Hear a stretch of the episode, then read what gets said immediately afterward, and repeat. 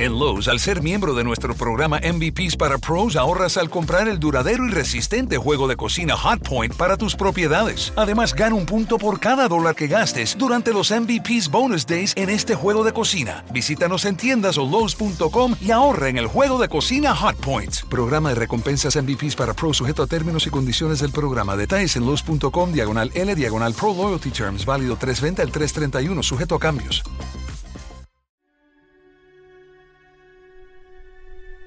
En el examen de las facultades e impulsos de la prima mobilia del alma humana, los frenólogos olvidaron mencionar una tendencia que, aun cuando existe visiblemente como sentimiento primitivo, radical e irreductible, ha sido también admitida por los moralistas que les precedieron.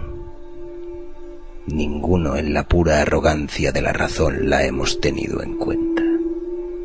Hemos permitido que escapase su existencia a nuestros sentidos tan solo por falta de credulidad, de fe, ya sea fe en la revelación o en la cábala. Jamás se nos ocurrió pensar en ello, precisamente por causa de su carácter de supererogación. No hemos experimentado la necesidad de comprobar esta inclinación, esta tendencia. No nos era posible imaginar su necesidad, ni tampoco adquirir la noción de este primur móvil. Y aunque hubiese penetrado a la fuerza en nosotros, no hubiéramos podido comprender nunca cuál era su misión en la economía de las cosas humanas, temporales y eternas. No podemos negar que la frenología y una gran parte de las ciencias metafísicas han sido concebidas a priori. El intelectual o el lógico pretende, más que el inteligente y observador, comprender los designios de Dios, dictarle sus planes. Después de haber profundizado de este modo y a su gusto en las intenciones de Jehová, y de acuerdo con ellas, ha construido sus innumerables y caprichosos sistemas. En frenología, por ejemplo, hemos empezado estableciendo, y por cierto de una forma muy natural, que era designio de la divinidad el que el hombre comiera. Más tarde, asignamos al hombre un órgano de alimentivenes y este órgano es aquel por el cual la divinidad obliga al hombre, de grado o por fuerza, a comer. En segundo lugar, decidido ya que por designio de Dios debe el hombre perpetuar su especie, nos vemos forzados a descubrir un órgano de amatividad. Ocurrió lo mismo con los de combatividad y en suma con todo órgano que representa una inclinación, un sentimiento moral o una facultad de pura inteligencia. En este orden de los principios de la acción humana, los spurseimistas, con o sin razón, se han limitado a seguir en principio las huellas determinadas por sus predecesores, deduciendo y estableciendo cada cosa con arreglo al destino preconcebido del hombre y fijando como base las intenciones de su creador. Mucho más prudente y seguro hubiera sido establecer nuestra clasificación, ya que nos es absolutamente necesario clasificarla en los actos que el hombre ejecuta habitualmente y en aquellos que de forma ocasional lleva a efecto, antes que fundarla en la hipótesis de que la divinidad misma es la que obliga a su realización. Si no nos es posible comprender a Dios en sus obras visibles, ¿Cómo podremos comprenderle en los impenetrables pensamientos suyos que dan vida a esas obras? Si tampoco nos es posible imaginarle en sus creaciones objetivas, ¿de qué forma habremos de concebirle en sus modos sustantivos y fases de creación? La inducción a posteriori hubiese obligado a la frenología a admitir, como primitivo e innato principio de la acción humana, un algo paradójico que a falta de un término más significativo llamaremos perversidad. Esto, teniendo en cuenta el sentido que aquí le atribuimos, es realmente un móvil sin causa, una causa sin móvil. Bajo su poder obramos sin una finalidad inteligible. Si esto aparece como una contradicción en los términos, podemos modificar la proposición diciendo que bajo su influjo obramos por la razón de que no deberíamos hacerlo. Teóricamente, no puede existir una razón más irrazonable, pero en realidad no hay otra cosa más poderosa en condiciones determinadas, llega a ser absolutamente irresistible para ciertos espíritus. No es mi vida para mí una cosa más cierta que esta proposición. La seguridad del pecado o del error que trae consigo un acto cualquiera es frecuentemente la única fuerza invencible que nos impulsa y nos impulsa sola a ejecutarlo. Esta tendencia obsesionante de hacer el mal por el mal mismo no admitirá análisis ni resolución alguna en ulteriores elementos.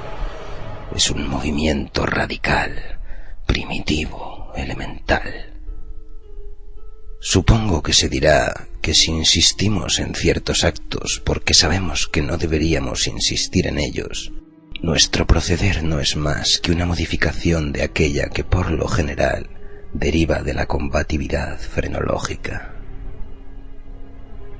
Una simple observación bastaría para descubrir la falsedad de semejante idea. La combatividad frenológica se deduce y resulta de la existencia de la necesidad de defensa personal. Es nuestra protección contra la injusticia. Su principio protege nuestro bienestar. Y sí, al mismo tiempo que se verifica su desarrollo, se produce exaltadamente en nosotros el deseo de bienestar. De aquí resulta que éste debiera excitarse simultáneamente con todo principio que fuera tan solo una modificación de la combatividad. Pero en el caso de este algo que llamo perversidad, no sólo no se despierta el deseo de bienestar, sino que además parece un sentimiento singularmente contradictorio. Todo hombre que llame a su propio corazón encontrará al fin y al cabo la mejor respuesta al sofisma de que se trata. Todo el que leal y celosamente consulte e interrogue a su alma no se atreverá a negar la radicalidad absoluta de la tendencia a que nos referimos, tan característica como incomprensible. Por ejemplo, no hay hombre que en determinados momentos no haya experimentado un vivo deseo de atormentar con circunloquios a quien lo escucha. Quien habla sabe de sobra lo que desagrada. Tiene la mejor intención de agradar. Con frecuencia es lacónico, claro y concreto en sus razonamientos. Brota de sus labios un lenguaje tan breve como luminoso. Por tanto, Solo con gran trabajo puede violentarlo. Teme y conjura el mal humor de aquel a quien se dirige. No obstante, le asalta la idea de que podría despertar la cólera si recurriera a determinados incisos y paréntesis. Basta este simple pensamiento. El impulso se convierte en veleidad. Esta crece y se transforma en deseo el deseo degenera al cabo en necesidad irresistible y ésta se satisface con gran pesar y molestia de quien habla y prescindiendo de todas las consecuencias. Tenemos una labor, una misión que cumplir y hemos de llevarla a término rápidamente. Sabemos que su demora es nuestra ruina.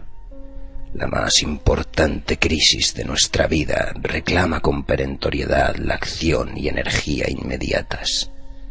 La impaciencia de comenzar la tarea nos abrasa y consume. El saborear anticipadamente el éxito inflama nuestro espíritu.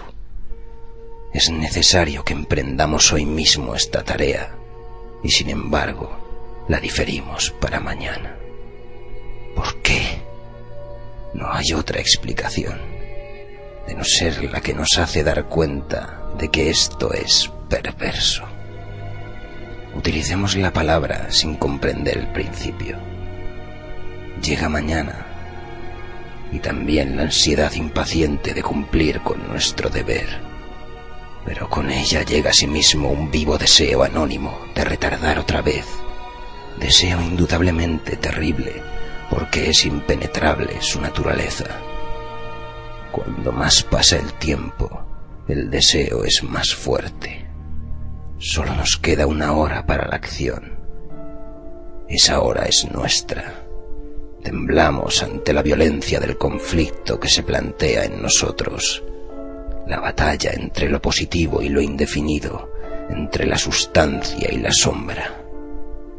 Pero si llega la lucha a tal punto, se impone la sombra y nos debatimos vanamente.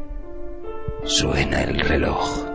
Su campanada es el toque de agonía de nuestra felicidad y al mismo tiempo para la sombra que tan largamente nos ha aterrado, el cántico desvelador, la diana del victorioso gallo de los fantasmas.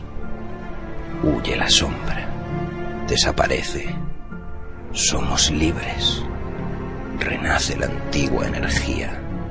Ahora trabajaremos, pero ya es demasiado tarde. Nos hallamos al borde de un precipicio. Contemplamos el abismo. Sentimos vértigo y malestar. Nuestra primera intención es retroceder ante el riesgo, pero inexplicablemente no nos movemos de allí. Paulatinamente el malestar, el vértigo y el horror se confunden en un nebuloso e indefinible sentimiento. De forma gradual, insensible. La nube adquiere forma, lo mismo que el vapor de la botella de la que surgía el genio de las mil y una noches.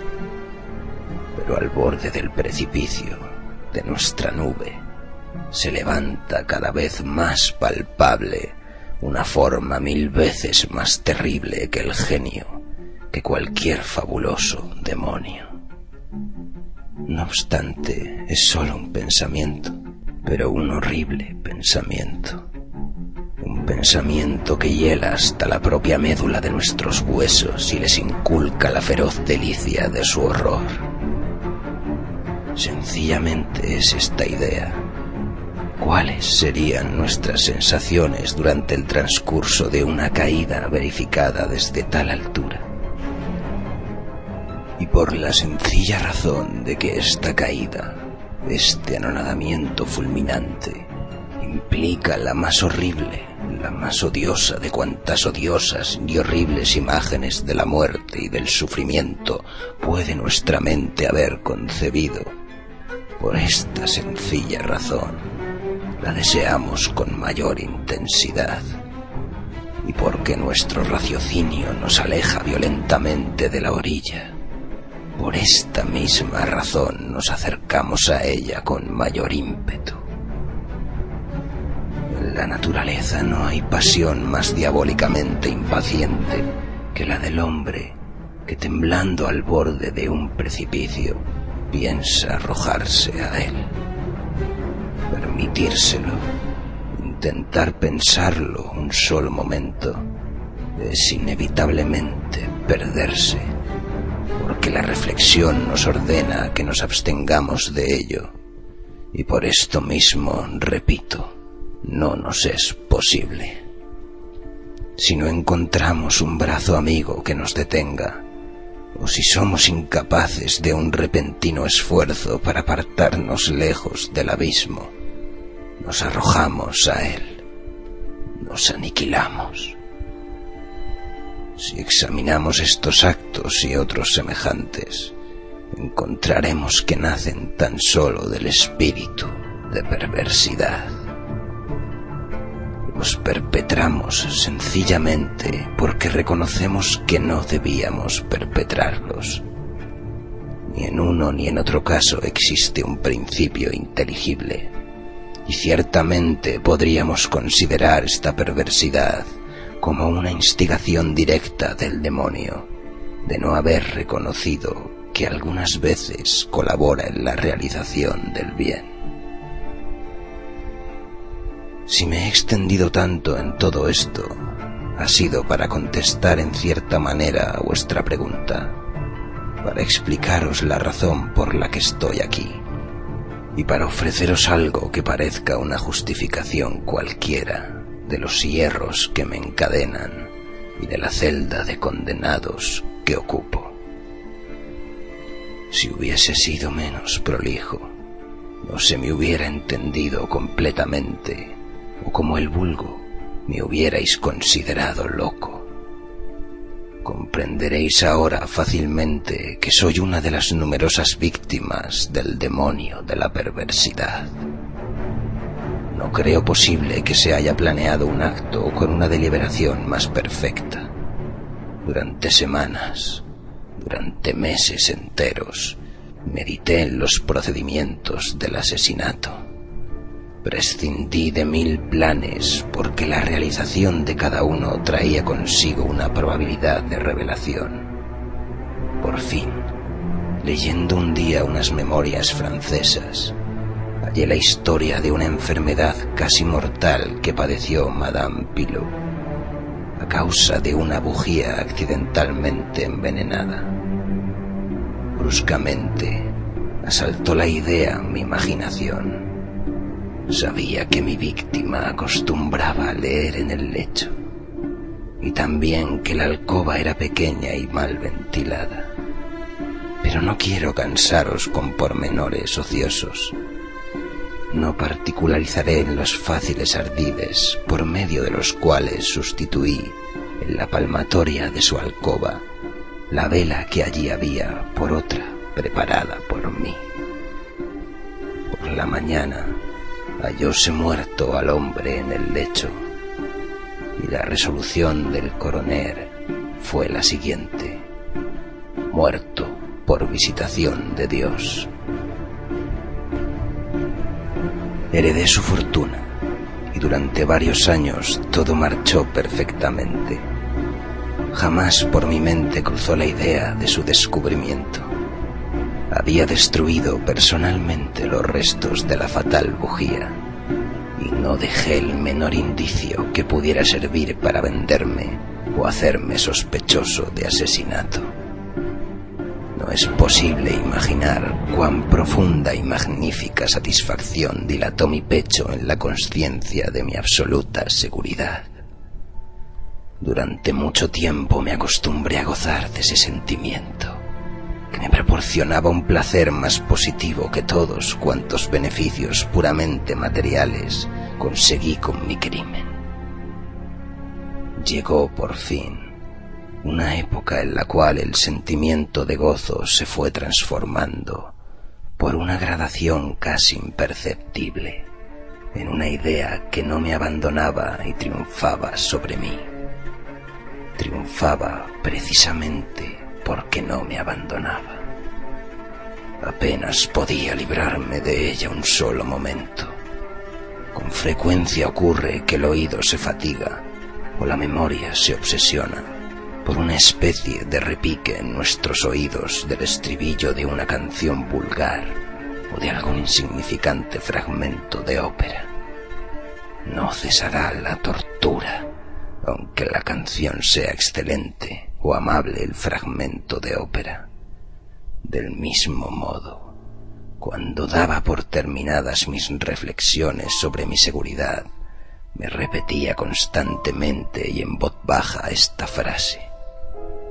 Soy libre. Un día, paseando al azar por las calles, me sorprendió darme cuenta de que estaba murmurando casi en voz alta las acostumbradas sílabas. En un acceso de petulancia, la repetí y les di entonces esta nueva forma. Estoy libre.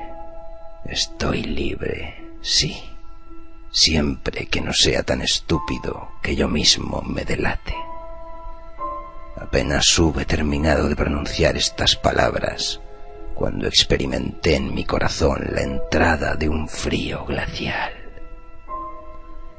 Yo tenía ya alguna experiencia con respecto a estos arrebatos de perversidad, cuya índole extraña he explicado no sin esfuerzo, y recordaba perfectamente que jamás había sabido resistir a sus triunfantes ataques. En ese momento, la fortuita sugestión nacida en mí mismo de que yo podía ser lo bastante estúpido para confesar el asesinato que había cometido, surgía ante mí como la misma sombra de quien había asesinado y me lanzaba hacia la muerte. Al principio intenté esforzarme en ahuyentar aquella pesadilla de mi espíritu. Anduve enérgicamente, más deprisa, cada vez más deprisa y terminé echando a correr. Experimentaba un embriagador deseo de gritar con todas mis fuerzas. A cada ola que sucesivamente se producía en mi pensamiento me acongojaba un nuevo terror, porque comprendía muy bien, demasiado bien, que en aquella situación pensar era perderme. Aceleré aún más mi paso, casi a saltos, como un loco. Crucé las calles llenas de gente. Por último, la gente llegó a alarmarse y echó a correr tras de mí. Entonces me di cuenta de que mi destino se había consumado. Si me hubiera sido posible arrancarme la lengua, lo hubiera hecho pero sonó a mis oídos una voz ruda y una mano más ruda aún me sujetó por un hombro. Me volví y abrí la boca para respirar. Durante un instante conocí todas las angustias de la sofocación. Me quedé ciego, sordo, ebrio. Y entonces pensé, algún demonio invisible golpeó en mi espalda con su ancha mano. El secreto que durante tanto tiempo había aprisionado escapó de mi espíritu. Dicen que hablé. También dicen que me expresé con gran claridad, con extraña energía y apasionada precipitación, como si tuviera miedo de que me interrogasen antes de haber pronunciado las breves pero importantes frases que me ponían en manos del verdugo y me entregaban al infierno. Una vez hube revelado todo lo necesario para la completa convicción de la justicia, caí consternado, desvanecido. Pero, ¿por qué decir más? Hoy arrastro estas cadenas y estoy aquí. Mañana estaré en libertad. ¿Pero dónde? ¿Dónde?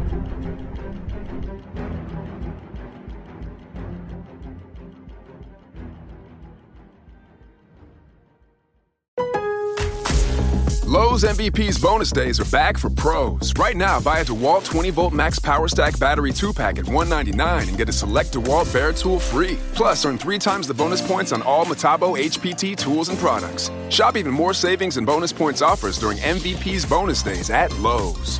Bonus points calculated before taxes and fees after applicable discounts, if any. Valid 320 through 331. Subject to change. Selection varies by location. While supplies last. Discount taken at time of purchase. Visit Lowe's.com slash MVP's bonus points for details.